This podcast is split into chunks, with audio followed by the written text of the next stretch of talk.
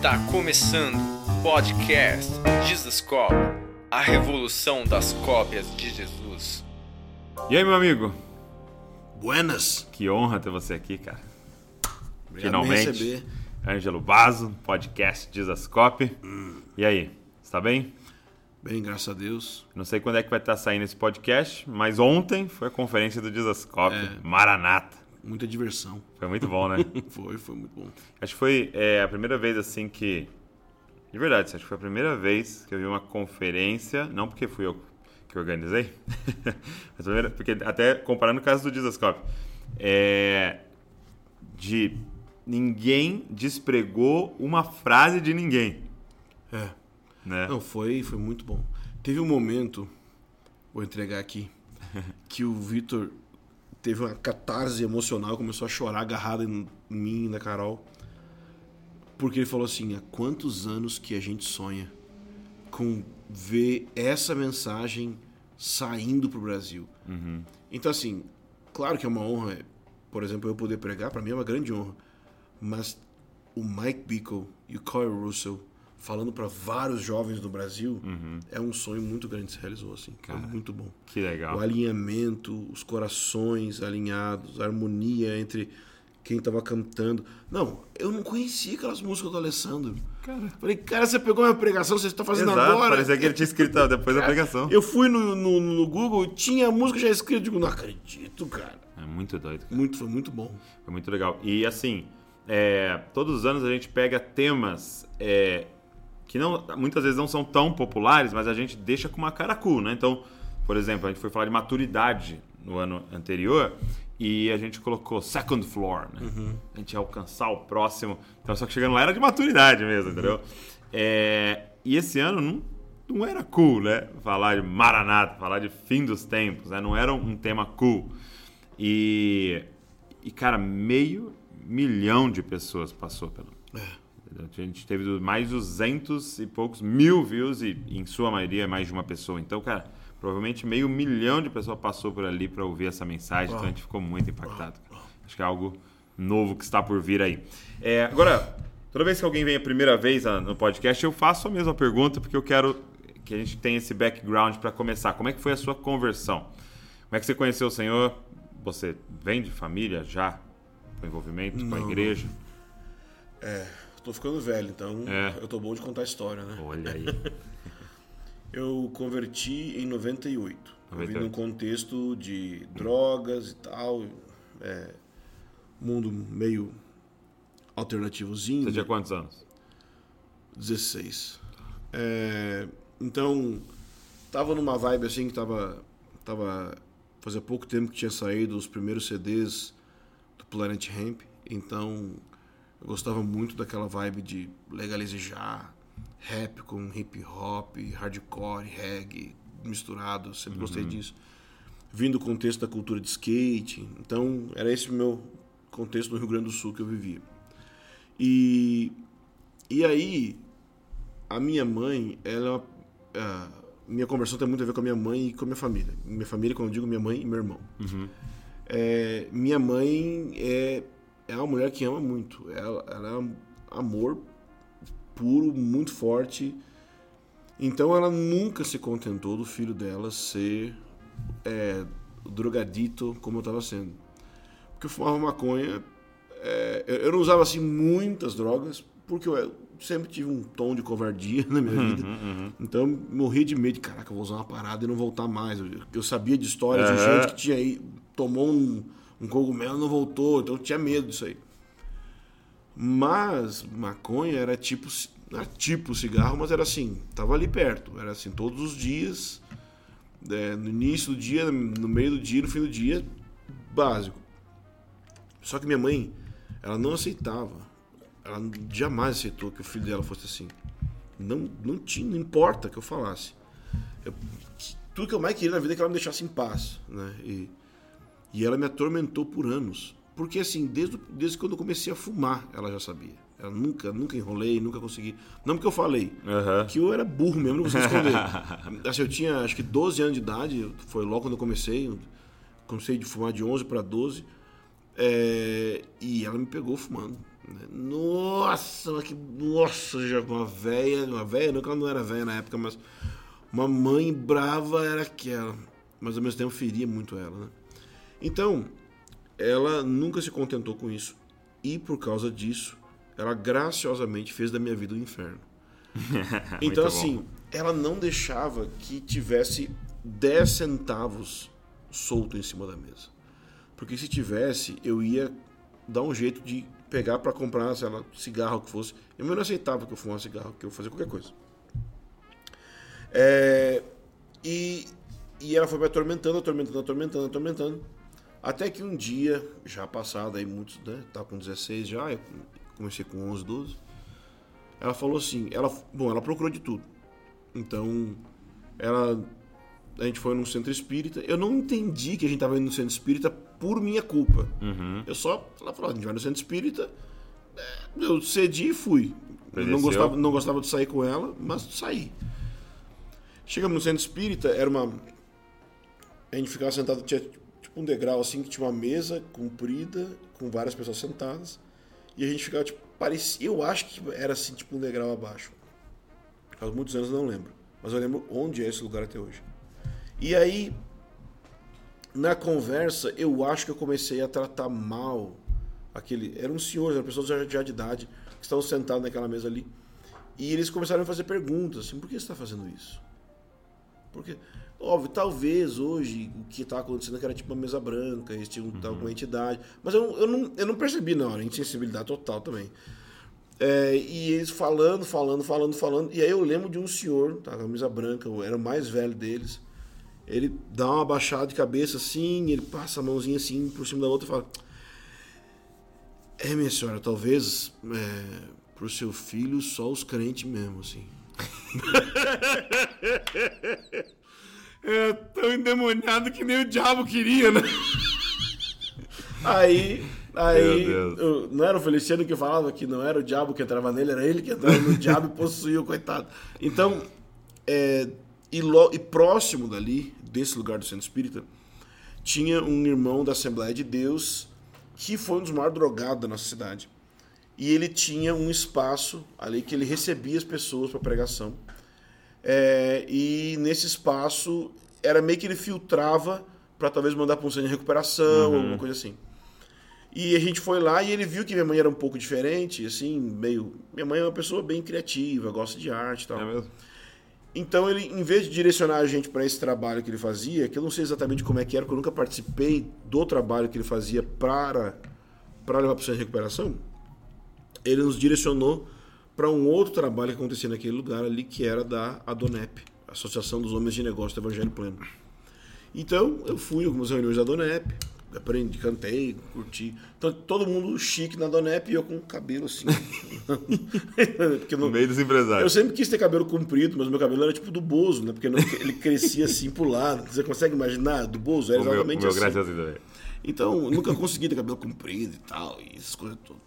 Então, é, a gente ficou ali um tempo e eu não converti, eu odiei aquilo. Não é que eu odiei, pra mim não tinha fazer sentido. Passou um tempo. Minha mãe começou a orar, bem sério. Começou a jejuar, bem sério. E ela fez mais uma proposta graciosa. Ela falou assim: Filho, é, vai ter um retiro da igreja do Evangelho Quadrangular, porque esse pessoal da Donep vai. Então, então ela se converteu? Ela converteu. Então, ok. Sério, assim. Ela falou: vai ter esse retiro dos irmãos da igreja do Evangelho Quadrangular, porque vários dos irmãos dessa Adonep, dessa célula, eram desse quadrangular. E ela falou assim: então eu quero que você vá no retiro, senão você vai para o conselho tutelar. Eu vou, eu vou te dar. Graciosamente. Aí eu senti no coração, assim, poxa, acho que eu deveria ir no retiro, não sei porquê. O que, que eu fiz? Cheiramos cocaína a noite inteira. Cheiramos assim, eu e os caras cheiramos cocaína a noite inteira.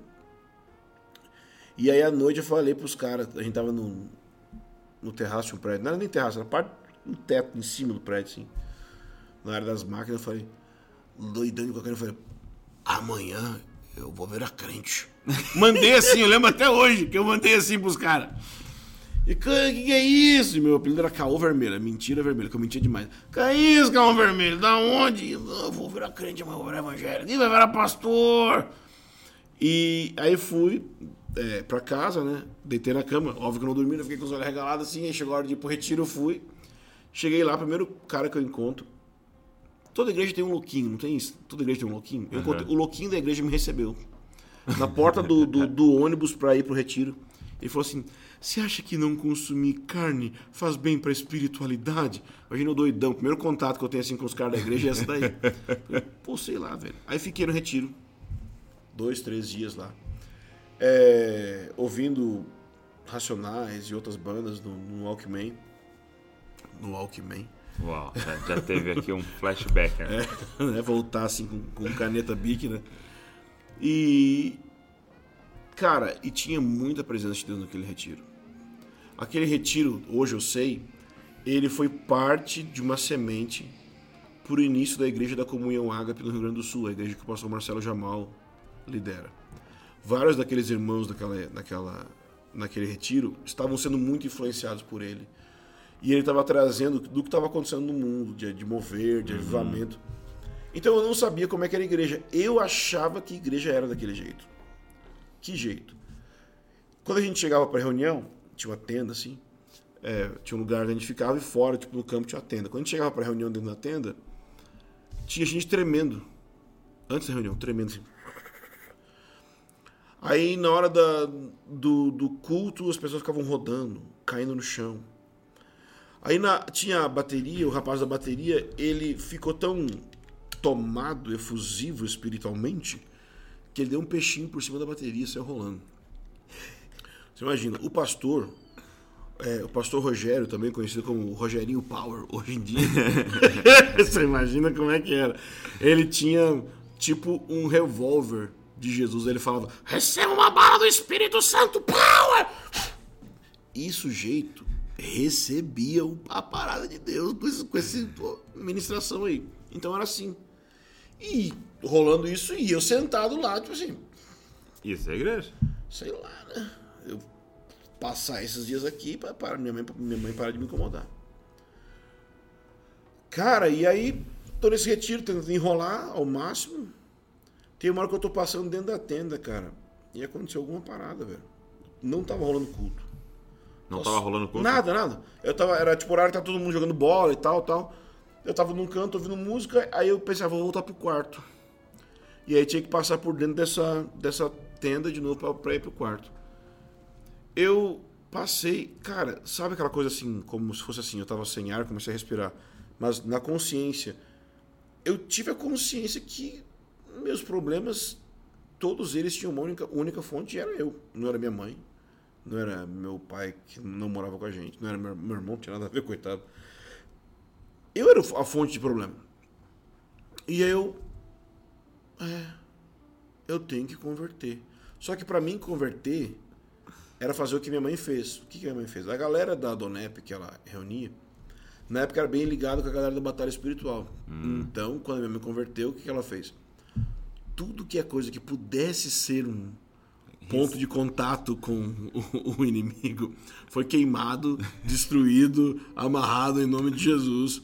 E eu pensei, bom, vou ter que fazer igual, vou ter que pegar as fitas do Racionais aqui, de outras bandas, e vou ter que quebrar e destruir para desfazer com o meu pacto com as trevas. né? E eu cheguei. Isso foi um foi segundos de pensamento. Eu atravessei e fui lá num, num num campo e cheguei pro pessoal que era próximo à minha mãe e falei, então, gente, é, eu queria converter hoje. um papo bem estranho, né?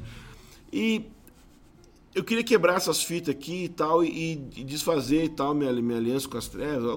Eu falei alguma coisa assim. O pessoal virou e eles não acreditaram. Eles falaram, como assim? Não, é, eu queria quebrar e tal. Tá. Aí chegou no, naquela noite, ia ter uma vigília. Na hora da vigília eu falei, eu quero fazer isso. Aí eu botei as fitas no meio, numa roda assim, e comecei a pular, quebrando as fitas. E aí, cara, o mover veio, velho. As irmãzinhas que estavam orando, eu não sabia, né, cara? Tinha gente orando por mim ali quanto tempo. As irmãs começaram a cair no espírito. E eu caí, endemoniado. E levantei falando em alemão, batizado no Espírito Santo. Falando em alemão. É, eu não sei falar alemão, mas lá é uma região que as pessoas entendem, por causa do Rio Grande do Sul, entendem alemão. Eu levantei falando em alemão. Até hoje não sei falar, já estudei em escola fala, de falar alemão, não sei falar. Só sei falar Naturwissenschaft. mas eu não sei falar. E e daquele, quando eu levantei, saí dali, recebi várias profecias que até hoje tem a ver com a minha vida. E daquele dia em diante, os irmãos colaram em mim, não me deixaram, não me deixaram, tipo assim, em cima de mim, e faz janta e, e cinema, seja o que for, ficava o dia inteiro por meses dentro da minha casa me cuidando, orando comigo. Eu parei de usar droga instantaneamente, assim, não fiquei com síndrome, como é que é, é com abstinência, nada Aham. disso. E logo depois eu fui, é, eu fiquei um tempo na igreja quadrangular, logo depois eu fui para a igreja da Comunhão Ágape, que o pastor Marcelo Jamal, o pessoal abriu a igreja, e aí eu comecei a ser discipulado especificamente assim em áreas profundas de pecado, de caráter, pelo Samir, que foi o cara que me discipulou. E, e aí eu fiquei ali, eu só saí de lá quando Isso você tinha 16? é, eu- 16, aí. É, vê, eu, eu batizei em finados. Então foi 2 de novembro de 98. Minha mãe batizou comigo também. Minha mãe tinha convertido, mas não tinha batizado. É, eu fui para a comunhão ágape, devia ser 99. Nove- Assim, tipo metade de 99. E ali, assim, porque os primeiros meses, vários irmãos da, da quadrangular ficaram na minha casa cuidando. Depois, como vários amigos que eram da quadrangular foram para essa outra igreja, eu fui junto, uns, uns anos depois, uns meses depois, e fui discipulado. E, e, e aí, lá na Comunhão Ágape, tinha aquele mover do retiro, tipo, todo culto. Então, eu fiquei marinado no mover desde o dia que eu converti, cara. Só foi piorando no bom sentido. E até ali, né? Era, era o único contexto de igreja que você conhecia, né? Eu não sabia que tinha gente que não cria nos dons. Eu não sabia. Uau. E não é assim, é, é crer nos dons. Só pra você entender o contexto. A- Aham.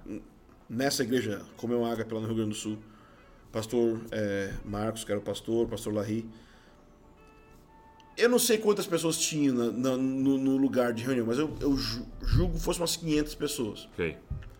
Então, imagina que fosse 500 pipoquinhas, assim, milhozinho.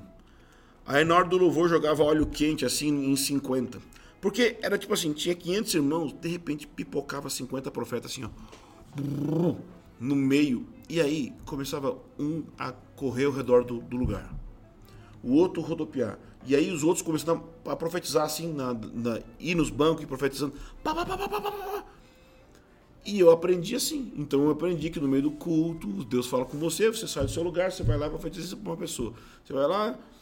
E era direto isso, assim, experiência de arrebatamento. Não que eu tinha, mas assim, eu vi os caras mais velhos contando. Então eu cresci ouvindo isso. E aí, na época, os livros do Benehim estavam bombando ainda e tal. Então foi mais ou menos assim o início da coisa. Nesse contexto. E aí, é, disso pro seu envolvimento com o ministério, como é que foi? Como que eu entrei no ministério, né? Exato. Bom, a... o meu discipulador, o Samir, ele era um cara muito, muito ligado com oração, com intercessão. E no ministério, ele é um cara que sempre estava envolvido, no Envolvido. ministério. E então tinha células da igreja, os grupos caseiros, e tinha uma célula de sexta-feira à tarde que ele cuidava. E na época do casamento dele, ele não podia mais cuidar, ele ia ter que trabalhar e tal. E ele, eu tinha acho que 18, na época, 17, 18, 18, eu acho. É, e ele largou na minha mão para cuidar desse culto caseiro sexta-feira à tarde. É na casa de uma irmã, iam várias irmãs. E beleza. Só que como eu tava nessa vibe profética, eu achava, eu olhava o Marcelo Jamal pregando, e tipo assim, a unção, eu sou admirador dele e restrito. assim, A unção dele ministrando eu acho muito legal. Mas na minha inocência, eu achava que tudo que ele estava falando quando ele pregava é como se eu estivesse repetindo ipsis literis tudo que ele estava ouvindo do Espírito Santo na hora. Eu achava Ah, que era Entendi, meio, sei lá, Aham. profecia 100%, assim. entendi. Então eu achava que isso era pregar. Eu fui pregar pela primeira vez e eu fiz isso. Eu orei o dia inteiro e aí eu parei na frente das pessoas e fiquei esperando. aí eu ouvi algo do Espírito e eu repeti, ouvi, repeti, ouvi, repeti. Eu fiquei um ano e pouco fazendo isso por uma hora. Ou seja, eu não sabia que Deus estava desenvolvendo o dom de profecia. Imagina, toda semana, Uau. ao invés de pregar, eu estava profetizando, só que eu não sabia que eu estava fazendo isso. Você achou que tava pregando? Sim, mas eu não estava pregando de verdade. trazendo um entendimento de um versículo, uma coisa. Fundamentando algo. Não, porque eu não sabia, enten- não entendia de Bíblia, eu não entendia nada disso aí. Eu entendia mais é, que os filmes da Disney tinham influência do diabo do que sobre que Cristo fez expia- expiação. Eu fui aprender isso muitos anos depois. Entendi. É, então, foi aí que eu comecei ministrando tal, e junto com isso eu participava do louvor da igreja. Então tinha essas duas coisas, sempre, sempre, sempre, sempre, sempre, sempre no meio. E aí, nesse meio tempo aí, Gregório apareceu na minha vida, porque foi visitar na igreja, foi pregar lá na igreja. E eu fui para Belo Horizonte, fiz escola do clamor. Quando eu voltei, eu voltei tipo no meio do caminho, eu não estava nem integral no ministério e nem num trabalho direto, eu estava no meio. E eu fiquei nisso de eu fui pro Clamor em 2003, eu fiquei nesse nessa no meio do caminho até 2005. Então, veja, 98 eu converti, 99, 2000 eu comecei a pregar. 2000 que começou essa questão da adoração extravagante no Brasil e eu conheci o Gregório. E eu fiquei nisso, assim, de ministrando nos lugares e, e- participando, só que sem uma coisa oficial, até 2005. 2005 fui para Jocum, no Paraná. Eu fiz a ETED lá. E aí, no fim da ETED, o líder da base perguntou o que é que eu queria fazer da vida. Não era do Cote, né? Não, era, era em Ponta Grossa, Ah, com, tá. com o Oswaldo. E aí, quando ele perguntou o que eu queria fazer, e nessa jornada entre onde eu comecei e onde eu estava, eu comecei a estudar sobre igre- igreja nas casas, denominação. Eu tive várias experiências de ficar com raiva de denominação e É. achar que a denominação era do diabo, que era Babilônia e tudo mais e tal. E eu falei pro cara, eu quero plantar uma igreja sem placa. Esse era meu sonho. Eu quero plantar uma igreja sem denominação. E eu sabia que tinha uns caras que viviam isso, igreja sem placa, numa cidade chamada Montemor, que era um tal da família Walker e tal. E eu fui então fazer o curso deles em 2006. Quando eu cheguei para fazer o curso, cara, foi muito louco, porque eu tinha lido no Caçadores de Deus sobre pastores que, é, é, quando estão em levamento, confessam os pecados e tal, aquela, coisa toda de, de sinceridade, quebrantamento. E eu sempre esperei ver um pastor, para mim, a qualificação de um verdadeiro pastor na minha, no meu mundinho era se o cara era quebrantado o suficiente a ponto de confessar os pecados dele na frente da congregação, alguma coisa assim. Aham. Eu cheguei em Montemor, primeira reunião de oração, seu Roberto Walker confessa um pecado em oração, falando: Deus, eu sinto em relação a fulano, né? meu irmão, eu sinto inveja, né? Na frente dos alunos. Meu Deus. Eu falei: Isso é tudo que eu esperei a vida inteira. um homem de Deus de verdade. Eu, eu já conheci o Gregório. O Gregório, mas só que o Gregório era muito louco, então eu não conseguia ter muito. Eu ia atrás dele o máximo que eu podia, Sei, mas, sei. mas ele voltar dando feedback, não. Eu ia atrás, mas ele não dava feedback de volta. É, e, e aí eu conheci vários irmãos que eram muito sérios. Sérios, como fala, o avamento de segunda-feira. É. Então, eu fiz o curso em 2006. Em 2000, quando terminou o curso, o Haroldo, Harold Walker, perguntou se eu queria ficar na equipe ajudando, em 2007, do curso. Ensinando o curso dele, a aula dele. Que foi mais ou menos assim, tipo, sei lá, quem que é o jogador famoso hoje, lá, Neymar, sei lá, chegar para um sujeito que não sabe jogar e falar, quer jogar no meu lugar? Foi, essa, Aham. sensa- foi essa sensação que eu tive. Falei, eu quero. Tá. Querer, quero. E aí eu fiquei um ano, ou do, um ano e pouco, eu acho, dando aula, a matéria dele, com ele na minha frente assistindo a aula.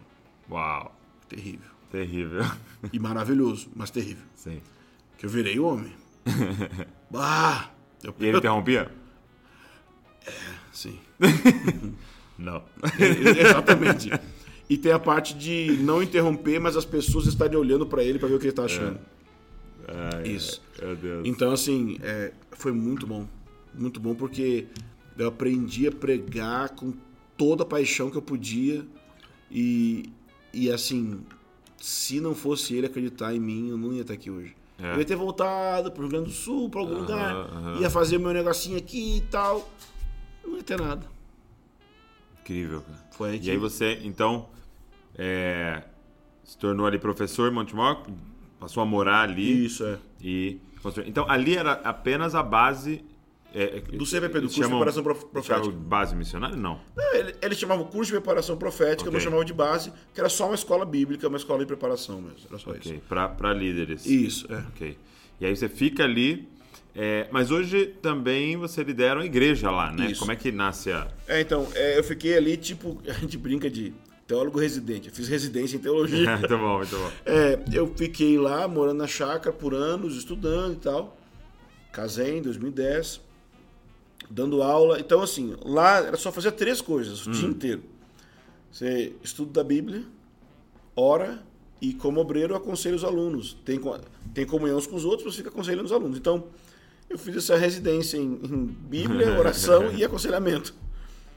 Então, por anos a gente foi fazendo isso. Só que em 2010, é, a, a equipe sentiu, principalmente a Elisa, sentiu que havia uma necessidade de a gente ter uma vida de igreja entre nós. Porque era só uma equipe no meio do mato, pregando, ensinando, orando, intercedendo, buscando avivamento, mas não tinha uma Mas igreja. Uma igreja de alunos, assim, basicamente. É, né? nem isso tinha oficialmente. Tinha igreja no sentido de comunhão, Aham. mas não tinha partido pão, não tinha essas- os elementos de uma igreja mesmo. Entendi. E aí a gente começou, então, em 2010, a, a igreja. E por três anos a gente teve muita luta para se estabelecer como igreja entre nós, não fora. Aham, A questão de, de relacionamento, de ser É. sincero. Porque a gente queria um negócio assim, a gente sempre falou sobre igreja bíblica, igreja. Então agora a gente quer ser. E aí? Uh, é o inferno. Igreja de verdade é o inferno, cara. Por quê? Por quê? Porque você não quer fingir que não ama. Você não quer fingir que não viu o pecado do cara. Você não quer fingir que, que, que você não tá se sentindo mal. Você não vai voltar pra casa. Não, não, não. A gente mora juntos. Você mora na, na porta do lado. Então, assim, amanhã de manhã eu vou ter que acordar, eu vou ver tua cara de novo. Então a gente vai ter que resolver os nossos problemas aqui. Então, por três anos foi difícil. Mas Deus, cara, trabalhou no nosso caráter demais por causa disso. Nem tudo foram flores, nem tudo deu certo, nem tudo a gente acertou. Mas depois de três anos eu conheci o John Noble.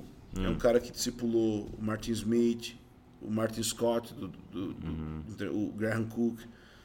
Ele era do, do movimento da Inglaterra de restauração. E aí eu conversei com ele e eu falei dos meus sonhos de casa de oração e tudo, tudo. Ele falou, faz! Eu falei, mas como assim faz? Ele faz. Porque eu sempre esperava assim que tinha que ter um padrão certinho de fazer. E ele meio que tirou umas estruturas de, de religiosidade que eu tinha na mente. Eu decidi ir para a cidade. Então saí da chácara, sete quilômetros dali, na cidade, e começar a, casa, a igreja, que era a casa de oração ao mesmo tempo. E a gente começou, e a turma de 2013 do CPP ficou morando. Foram os primeiros membros dessa igreja. Aham, aham. Que eram, na verdade, pessoas que queriam ficar lá porque queriam buscar avivamento, queriam buscar a restauração da igreja. E o curso continuou. Então, esses anos todos, vários alunos fizeram o CPP e, por causa do sonho de avivamento, eles ficaram. Então, você tem uma igreja hoje em Montemor composta, na maioria, não é todos, mas na maioria, de pessoas que decidiram ir para lá porque sonham com avivamento, que sonham com uma igreja bíblica.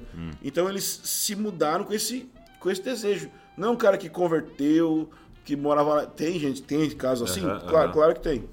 Mas Montemor é composta por isso, por um, um- um bando de gente que sonha com avivamento, que quer oração, que quer a presença de Deus. Uns fizeram o nosso curso, mas hoje, com os anos passando, tem gente que nem fez nosso curso, tem gente que nem sabia do curso direito, porque agora a visibilidade de YouTube, eu pregando em outros lugares, as pessoas vão conhecendo.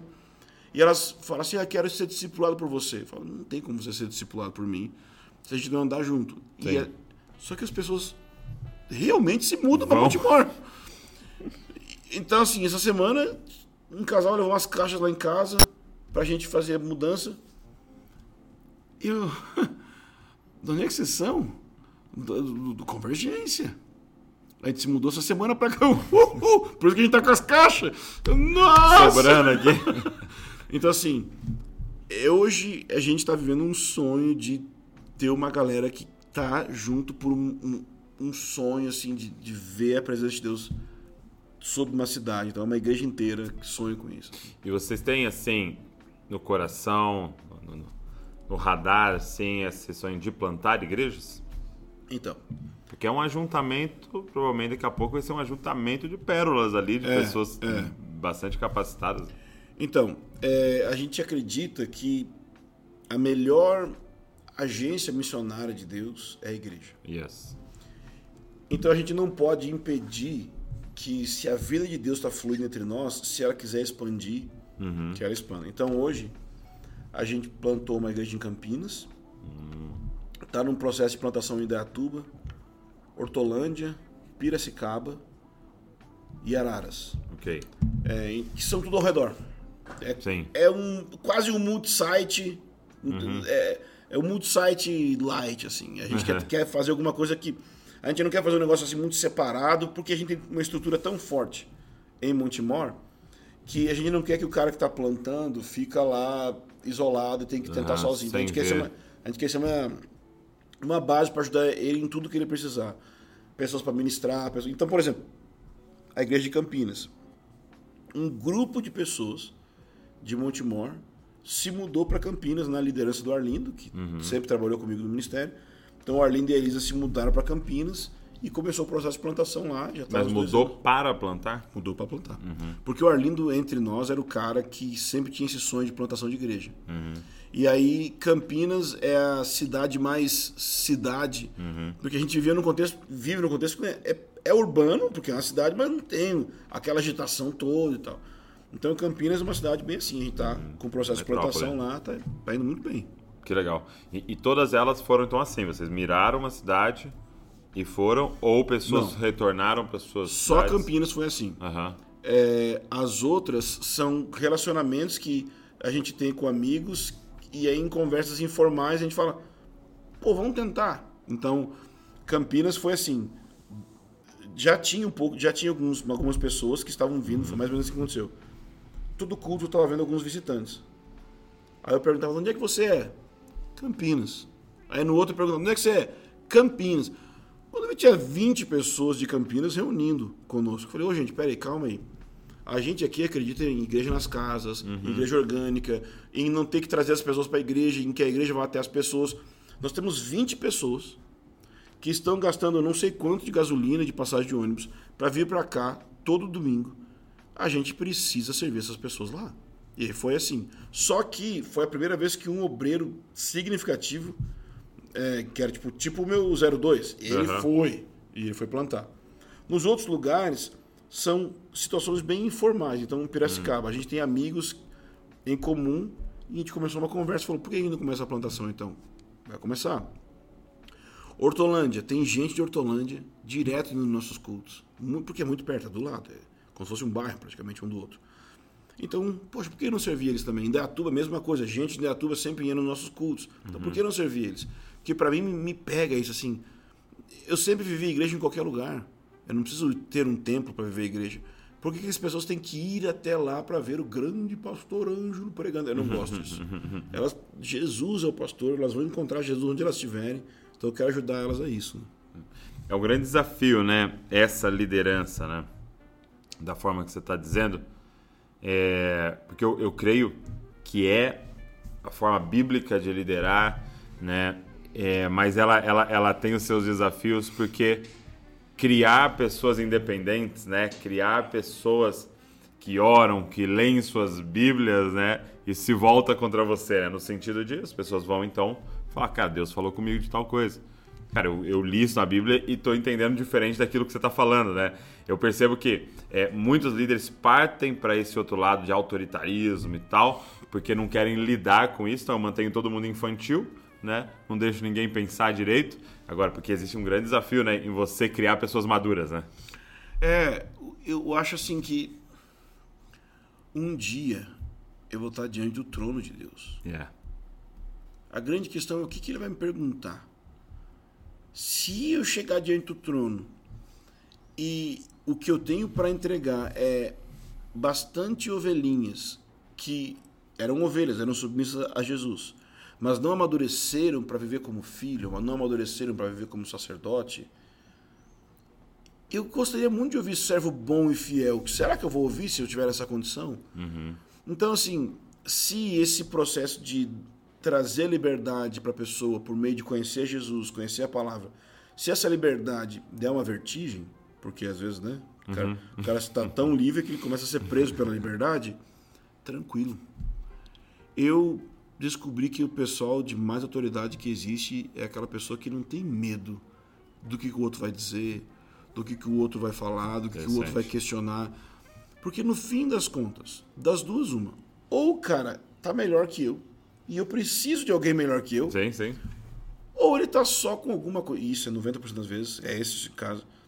Existe alguma coisa para além do conhecimento.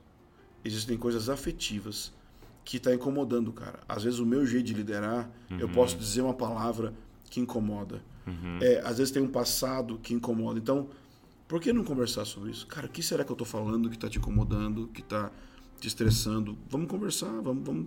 E assim, para mim tem sido um treinamento porque a gente veio de um curso. E curso é tipo assim, cala a boca e faz. Hum, Toma, eu mandei. Ouve, estuda, Tu tá pagando aqui passa para a prova. aqui e pronto. Igreja não é assim, igreja é voluntariedade, igreja é... Uhum. Então eu tenho aprendido a gradualmente ser menos duro com as pessoas. Mas no ambiente de discussão, eu nunca tive problema de ouvir os outros. Uhum. O maior problema que eu sempre tive é que eu não só ouvia, eu falava. E aí quando eu falava, né? Temos aqui presente no estudo minha esposa, que é a que mais Te ouve sofreu, falar. sof- sofreu com isso, né? Então, eu acho que o ponto é que se a pessoa amadureceu, existe um momento ali do amadurecimento que é a adolescência. Então vai ter aquele momento que o cara vai adolescentar. Eu tenho uma pessoa que está na adolescência espiritual e que está gravando vídeos no YouTube. Não, tá- não anda mais com a gente lá na cidade, mas fala baseado em coisas que eu falei. E ah, meu coração às vezes fica assim, preocupado, que eu penso assim, É, nossa, é. Tá, ent- tá, tá bem próximo de heresia, hein? Que tá tão independente, tão pensando livre, que eu penso, tá próximo de heresia. Mas se eu for lá falar, é capaz da pessoa se fechar mais. Então é melhor eu não fechar a porta e deixar que se ela bater a cabeça, ela tem a porta aberta para voltar Ok. e ter o meu carinho. Porque se eu chegar agora e falar, você tá falando, eu já falei que o que tá falando é próximo de heresia e não deu certo, numa conversa informal. Então como eu vi que não deu, porque quando você chega pra pessoa e fala, isso tá errado, é capaz de fortalecer mais ainda a coisa ruim. Não, ah é? Ah, então o Ângelo é o líder religioso fariseu do século XXI, que está se levantando contra a nova revelação, que eu sou do povo de Jesus. Então não, calma, deixa. Sim. De- deixa eu ter experiência. Vai que eu tô errado mesmo. Então, Sim. tranquilo. É, é, isso é uma coisa bem interessante porque a gente tem essa tendência a querer que ninguém erre, né? Só que erro é muito didático. Né? É, O erro é muito didático. Então, é, às vezes você tá ali com a criança, a criança está ela a andar de bicicleta, você não quer que ela caia de jeito nenhum, mas uma quedinha é muito didático. né? Parece que seu corpo fica até mais firme depois de uma quedinha. Não, Seus músculos. Acho que é Larry Crabb que fala que não existe nada que edifique mais a igreja do que pecado. Por quê? Hum. Porque quando alguém peca, o processo todo de restaurar essa pessoa não só Ensina de- todo mundo. todo mundo tem que amadurecer, todo mundo tem que mu- mudar, melhorar, entendeu? Então, eu vou ter que perdoar porque eu fiquei com raiva que o cara fez bobagem. Ele vai ter que aprender a ser disciplinado, a igreja vai ter que aprender a respeitar. E o dia que esse cara voltar, talvez, dependendo do, do tipo de pecado, do tipo de, de posição que ele tinha, se ele voltar a ministrar, será que vão ouvir ele pregar? Aham, e Será quem que- vai ouvir tem que aprender. É, então, tudo isso demanda um crescimento muito Uau, grande.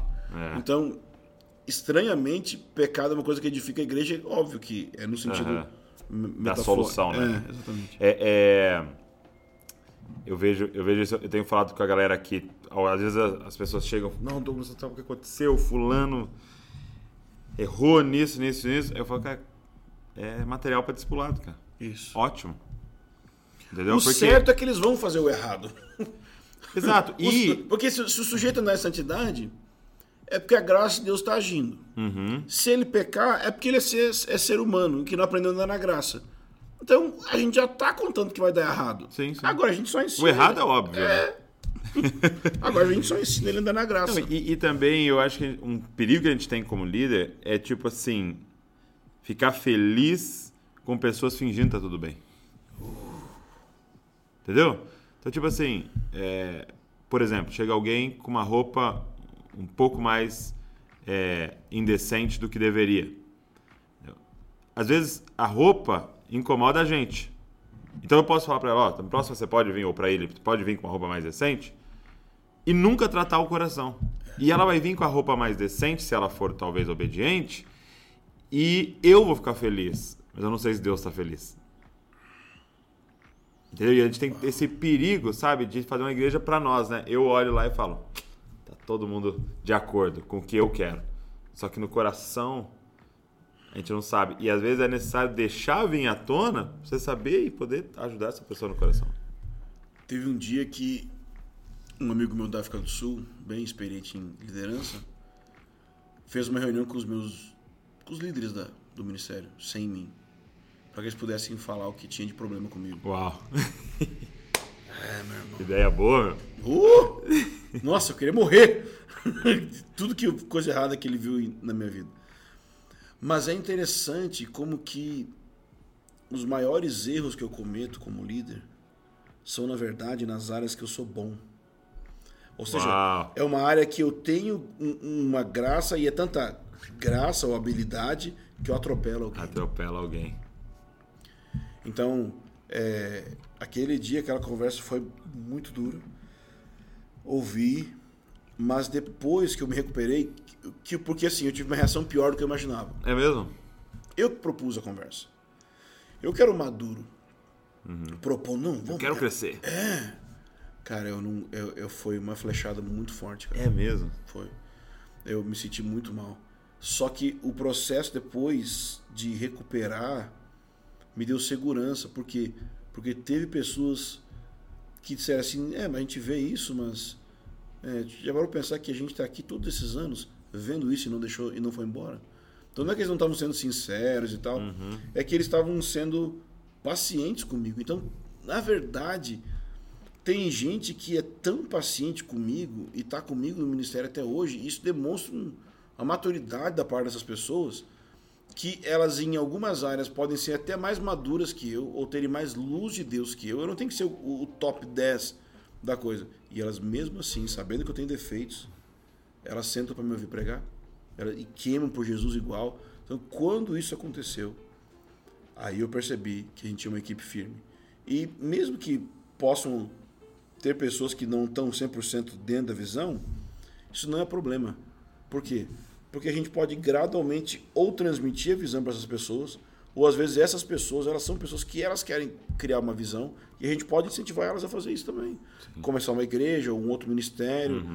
Quanto, mas quanto mais sinceridade puder ter, melhor vai ser para a pessoa. E para mim, né? É. Eu acho que é um grande desafio, né? Amar as críticas, né?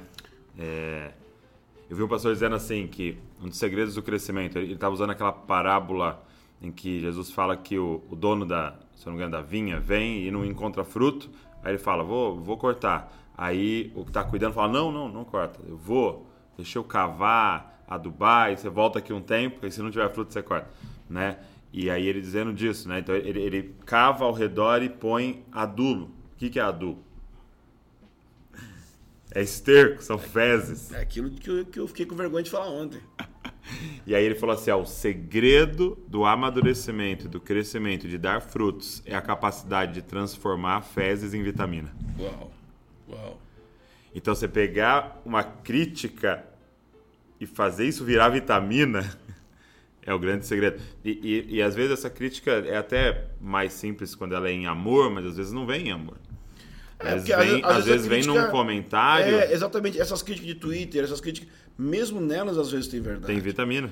E só que a questão é o nível de maturidade emocional que a gente precisa ter Ah, para ouvir isso, segurança pessoal. em Cristo, né? Então, é, isso, isso é assim, demanda tempo. Anos passados, talvez, eu não teria muita graça para ouvir. Então, É. deixar as pessoas livres e você deixar que elas critiquem e no processo você não morrer, né, assim, É demorou. o desafio da liderança.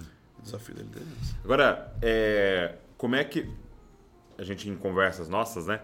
Falando, um dia eu te perguntei qual que é o, o, o porquê, o, o- a, visão central de tudo aquilo que você faz, né? E você me falou a presença, né? Você nem pensou muito, eu lembro que a resposta foi muito rápida. A presença. É, e você tem falado muito sobre essa temática da presença de Deus, né? E como é que começou isso? Onde que isso... Bom, é, como eu falei no início, as, as experiências de conversão todas tinham muito mover do Espírito Aham, Santo. entendi. Só que chegou uma época, é, de 99 para 2000, que eu tive uma pequena crise. Eu, assim, eu até fiquei com vergonha na época, mas eu falei para o Espírito Santo, sinceramente. Eu disse, eu hum, enjoei do mover. Porque era tanto, era dente de ouro, era um monte de coisa. Eu falei, assim, e, eu, eu falei com muita humildade, muito temor. Mas assim, eu já vi de tudo. Naquela época eu Aham, achava que eu já tinha aham. visto de tudo. Tudo que é mover. E eu perguntei para Deus, Deus não tem nada a mais, não. E como eu não conhecia muito de Bíblia, eu fiz aquela, né? Fala comigo, Deus. E abri a Bíblia. Assim. E o Deus graciosamente caiu meus olhos naquela passagem que Moisés fala: Mostra-me a tua glória.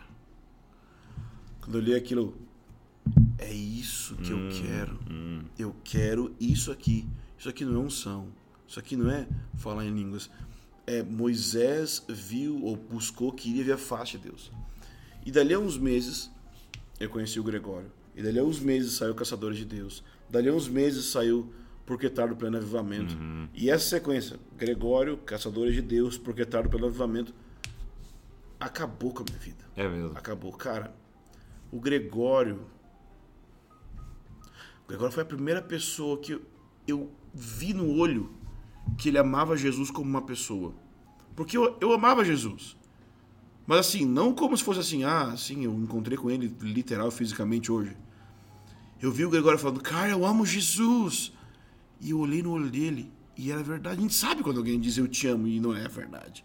E era verdade que Jesus era um ser humano que ele conhecia.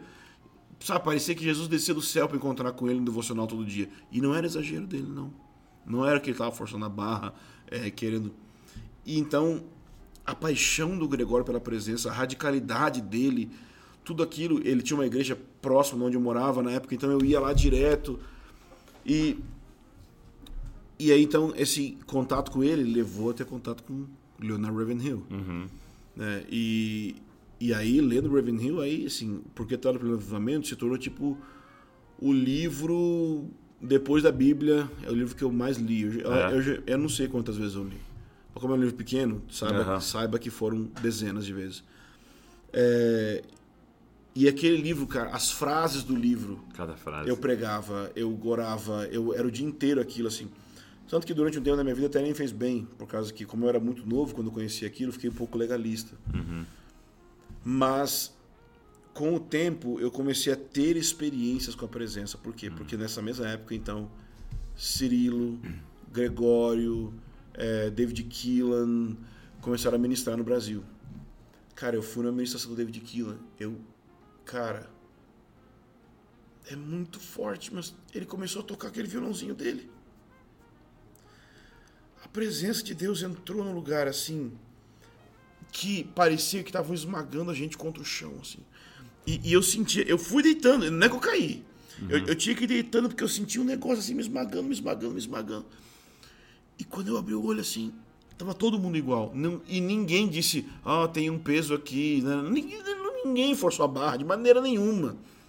E era só aquele cara, né, cantando assim e tal, aquele jeitinho dele. É, aí depois eu conheci o Davi Silva. A presença da glória quando o Davi Silva estava cantando. E, aí, e aquilo tudo era tipo um encontro tão real com o céu, tão real. Que eu falei, esse, esse é o sentido da minha vida. Eu quero isso, isso aí. Mas o que, que é isso aí? Deus. Não era ministrar louvor. Eu não queria, eu nunca quis ser ministro louvor. Eu nunca quis ser pregador. Isso não foi, não foi, não é meu chamado isso. O meu chamado é a presença. E aí um dia, é, o meu, o pastor Larrey, lá em Rio Grande do Sul, me convidou para pregar na igreja. Primeira vez que eu preguei no, no púlpito. E na época, assim, soberanamente, 2013, eu vim para cá só 2006. Era 2003? Era antes, era 2000, 2002. Eu tinha acabado de ler o relato de Azusa no livro da família Walker. E eu nunca imaginei que eu ia estudar com eles. Quando os caras falam que não tinha louvor, não tinha pregação, só tinha a presença da glória no lugar. E que as pessoas a duas quadras do lugar começavam a cair no chão. Eu falei, é para isso que eu nasci. Eu não nasci para pregar, eu nasci para ser alguém que vai trazer essa presença para a terra. É só isso que eu quero. E então, só que acontece. Esse mover todo que estava acontecendo no Brasil acabou. E, e nós, que éramos a galerinha que estava. como quando, Eles sempre pregam, né? O Judson prega, o, o Cirilo, que tinham jovens que antes de começar a reunião estavam lá no chão chorando. Era eu. Uhum. Eram os outros caras que eu conheci. Só que esses caras começaram a desviar. E eu desviei. 2004 para 2005, por três meses. Eu desviei. Vários. Por quê? Porque começou uma desilusão. Uhum. Tipo, cadê aquele levamento? Vocês estão ficando rico, cara. Estão... E aí o Gregório começou a ficar muito bravo. Uhum. E, aí, e o Gregório tá bravo, é sinal que é verdade. Uhum. e a gente foi desiludindo, desiludindo. E então, quando eu voltei em 2006, eu meio que não estava pensando nisso. Mas conforme os anos foram passando, aquela. Sempre que tinha um momento assim, meio de que eu podia soltar esse negócio, eu soltava, mas eu sabia que tinha as críticas. Ah, sem adoração extravagante. É, esse é pessoal lá do BH. E então eu, eu dava uma contida e, e fui me desenvolvendo na pregação. Uhum.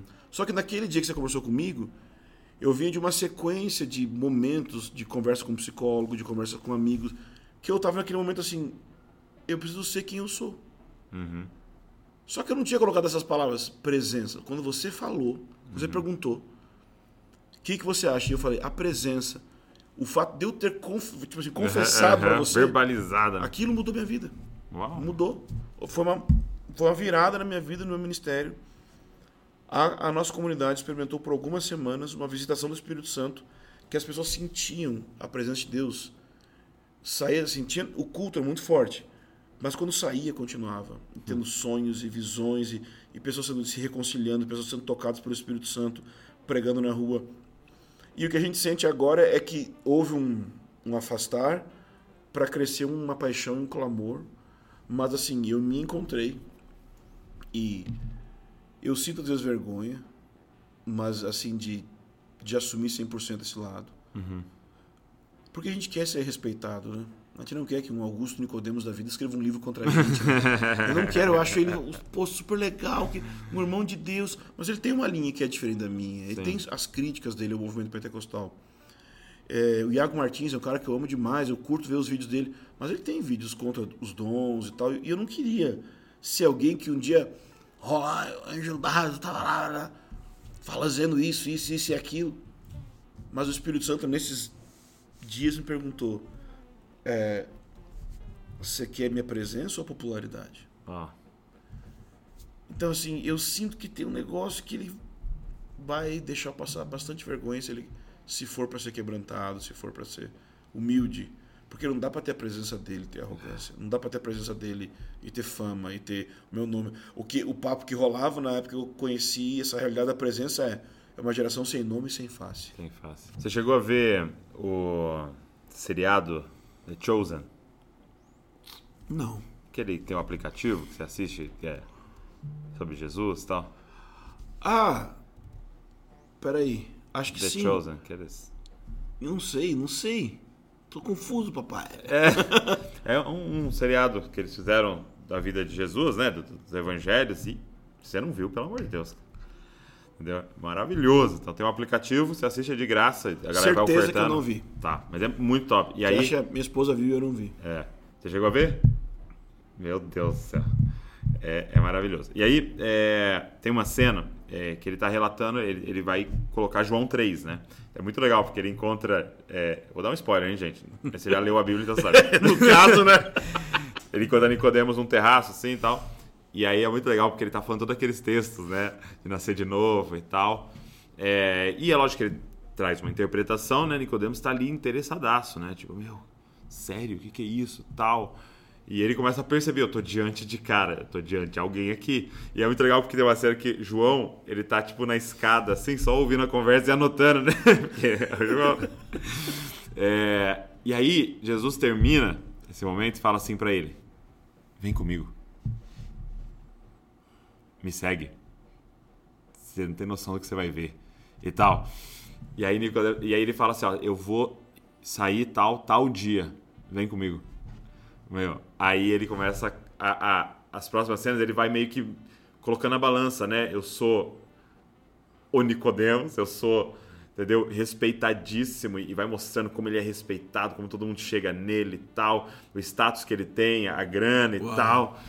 E aí chega o dia. E aí tem uma cena muito forte que, que o cara pega assim, Nicodemos, ele tá atrás de um muro assim, e Jesus tá ali olhando, esperando assim, ó, com os discípulos. Aí os discípulos tá esperando alguém? E eles acham um saco de dinheiro no chão, assim, como se alguém tivesse deixado ali uma oferta, entendeu? Aí ele olha e fala, "É, ele não conseguiu ver. Ele não conseguiu abandonar as coisas. E aí eles vão embora e ele fica chorando no muro, assim, de tipo. E é o que você tá falando, é uma escolha, né? Da fama dos homens, né? Da popularidade diante dos homens e, uma, e, e- a glória de Deus e a vontade de Deus, né? É, e foi o que muitos fariseus viveram na época, né? De terem visto, de terem percebido, de terem tido a revelação, mas amavam mais a glória dos homens É. do que a glória de Deus. Então, é, foi aquela, aquela conversa me trouxe de volta pro eixo. É, foi soberania de Deus mesmo, foi assim uma coisa e, e poder assumir aquela brincadeira que eu falei de sair do armário. né? é, assim, e, e hoje eu tenho tentado não desviar disso, porque a tentação Uhum, para desviar, para ter um ministério legal só, uhum, relevante só. É, então, eu, eu tô nessa busca, assim, de... Às vezes eu tô pregando para me convencer. Eu, às, vezes eu, às vezes eu prego a visão de novo para que eu seja convencido que a presença de Deus, ela é o sentido da vida e ela é o anseio mais profundo do coração humano. Essa, esse virou refrão, que eu tô repetindo 24 horas. É o sentido da vida por quê? Porque, talvez hoje à noite eu vou pregar alguma coisa nesse sentido. Porque se você olhar a teologia bíblica, é possível você desenvolver uma teologia bíblica tendo como centro a presença manifesta de Deus. De Gênesis a Apocalipse, qual é o cerne?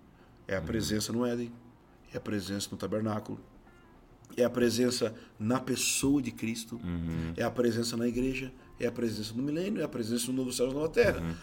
Tudo é Deus é o centro. Mas não é Deus no sentido de onipresença. Na verdade, a onipresença de Deus é um dos assuntos mais raros da Bíblia. Quase não tem conversa sobre onipresença. Você vai ter o Salmo 139, é, segundo Reis é, 6, 17, eu acho que é a oração de, de, é, de Salomão na inauguração do templo. Tem Isaías 57, que ele fala: "Ne- o céu e nem o céu dos céus podem me conter. Né? Então eu habito num alto e sublime trono, mas como é que ele continua? Mas eu habito com contrito, com quebrantado. Então ele já puxa para o outro aspecto da presença. Então a presença manifesta, ela forma o alvo escatológico da Bíblia, o alvo no sentido do propósito. O propósito da Bíblia é a presença manifesta de Deus Sim. e todas as suas implicações. Então esse é o fim da Bíblia. Mas o interessante é que o meio através do qual Deus vai chegar nesse propósito também é a presença. Porque Deus redime se fazendo presente. Deus santifica se fazendo presente. É, então, tudo que Deus faz para levar as coisas de volta para o propósito da presença é pela presença também. Então, do início ao fim, esse envolvimento com a presença, ele é o sentido último da, da história. Então, o Tim Keller ele fala que ele tem duas abordagens quando ele prega o evangelho. Uma é que seria cósmica ou social. Então, ele responde a dilemas sociais. Então, Black Lives Matters. O cara pega essa situação, é uma coisa social. É, e ele prega sobre aquilo. Mas esses dilemas sociais, todos eles, no fim das contas, são dilemas de sentido da história. De Sim. por que as coisas são assim, se isso é justo ou injusto. Então, por isso que eu falo que a presença de Deus é o sentido da vida, porque esse é uma das perguntas da nossa geração. É o sentido. Sim. Mas o outro aspecto é, ela é o anseio mais profundo do coração humano. Porque o outro aspecto que a nossa geração tem é esse dilema antropológico, que é quem eu sou? O que, que pode me satisfazer? O que, que eu desejo? Eu sou homem, eu sou mulher, eu não sou nenhum dos dois, é, eu sou bicho, eu sou coisa, Eu sou algo, eu sou alguém, eu sou um eu, eu sou um tu. E, e eu acredito que se eu tenho um encontro com a presença, eu, eu, eu não esqueço, assim, eu sou uma pessoa muito agitada, muito, muito agitada, interiormente, muitos pensamentos. Quando eu tenho um encontro com a presença, eu lembro desde a minha conversão, essa foi a coisa que mais me marcou, é que eu ficava calmo. tipo assim, eu não preciso, porque a sensação sempre era assim. Inclusive, Jerry Seinfeld no stand-up dele fala exatamente sobre isso. Ele fala isso em 80 e poucos, depois nesse último ele fala a mesma coisa no stand-up, que é todo mundo quer sair. Vamos sair? Pô, a gente podia fazer alguma coisa, né? Pô, vamos sair. Tá, a gente sai. Quando a gente chega lá e a gente sair, o que a gente quer fazer? Vamos voltar? As pessoas nunca querem estar no lugar onde elas estão. Não, não. Por isso, isso aqui, que eu tô segurando o celular, é o grande lance, né? Porque eu posso não estar aqui, né? Isso. Tipo assim, ah, tá desinteressante. Deixa eu ir pra algum lugar. Isso. e quando eu encontro a presença, eu não quero ir pra lugar nenhum. Ah, entendi. Então, para mim, é a solução de todos os dilemas dessa geração. Sim. Salmo 16 fala que na presença de Deus existe plenitude de alegria e delícias perpétuas. Então, eu acredito que a solução para todos os problemas de depressão, ansiedade e tudo que estiver acontecendo é o encontro com a presença. O. David Wilkerson tinha algo que eles chamavam de a cura de 30 segundos para as drogas. Ele impunha as mãos e, as, e os drogados recebiam o Espírito Santo. Eles eram libertos em 30 segundos. Eu creio que existe uma cura de 30 segundos para geração de depressão e ansiedade. A gente ser pessoas da presença que quando elas encontram com a gente, elas são curadas. Ah. Sabe? Eu, eu não estou falando contra remédio, medicação, uhum, uhum. psicólogo, nada disso. Mas eu creio que o encontro com a presença pode gerar uma satisfação tão grande que muda tudo, que muda completamente a vida da pessoa. Sabe? Então, essa é a minha parada, é a presença. Eu estou apaixonado por isso. Você vai morrer disso. Quero morrer disso. E viver eternamente disso. Muito. Meu amigo, muito obrigado. Que honra. Muito bom. Deixa pra galera aí é, uh, como é que eles podem encontrar, as redes sociais, camiseta ortodoxa, as coisas que vocês têm produzido. A gente faz muita coisa, né? Então, é, arroba convergência, arroba movimento convergência, vai encontrar o nosso movimento, nosso trabalho. É, então existe a escola também, né, que vai trabalhar com teologia, vida cristã, é, pregação, que é o nosso EAD, Escola à Distância. Existe o curso de preparação profética, o CPP, que é um curso interno que ele trabalha as primeiras bases daquilo que nós cremos. E existe a escola de precursores que já trabalha o aspecto mais ministerial. Uma é na chácara, outra é na cidade. Uhum. É, a pessoa pode me seguir no Instagram, arroba Angelo Baso. Existe a Ortodoxa, então arroba Ortodoxa consegue todas as camisetas lá. A revista Impacto é a editora é, do, do, meu pastor, dos meus líderes, então é também os livros que eu é, curto, você tem vários aqui, é, uhum. tudo publica pela, pela Impacto também, então... Todos esses lugares aí. Todas as coisas Vou deixar lá. tudo na descrição para vocês aqui. Perfeito. Deus abençoe a vida de vocês. Se Deus ministrou algo no seu coração, deixa um comentário, pega esse link, manda para alguém. Vamos divulgar essa conversa. Deus abençoe você. Não se esqueça, você é uma cópia de Jesus. Valeu.